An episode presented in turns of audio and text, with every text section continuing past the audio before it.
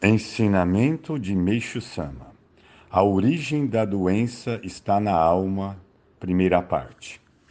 Tudo que existe neste mundo material é composto de matéria e espírito, sendo que a deteriorização ou a decomposição da matéria são causadas pelo abandono do espírito.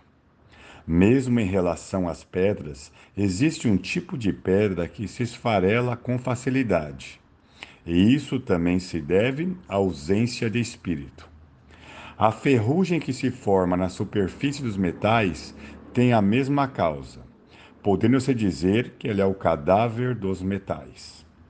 A existência de pouca ferrugem em espadas bastante polidas ou em espelhos antigos explica-se pelo fato de estar impregnado em ambos o espírito do artesão. Em japonês, o espírito dos seres animados é chamado de Seirei, enquanto o espírito da matéria é denominado simplesmente Rei, espírito.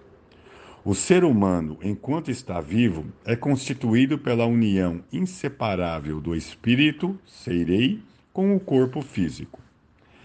A partida do espírito para o mundo espiritual constitui aquilo que chamamos morte. Entretanto, no ser humano não existe apenas o espírito, pois se fosse assim, não seria diferente dos seres inanimados. Além do espírito, ou melhor, dentro do espírito dos seres humanos, inclusive dos animais, existe a consciência e dentro desta a alma.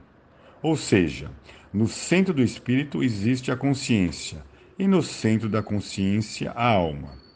O tamanho da consciência é um centésimo do espírito, e o da alma é um centésimo da consciência.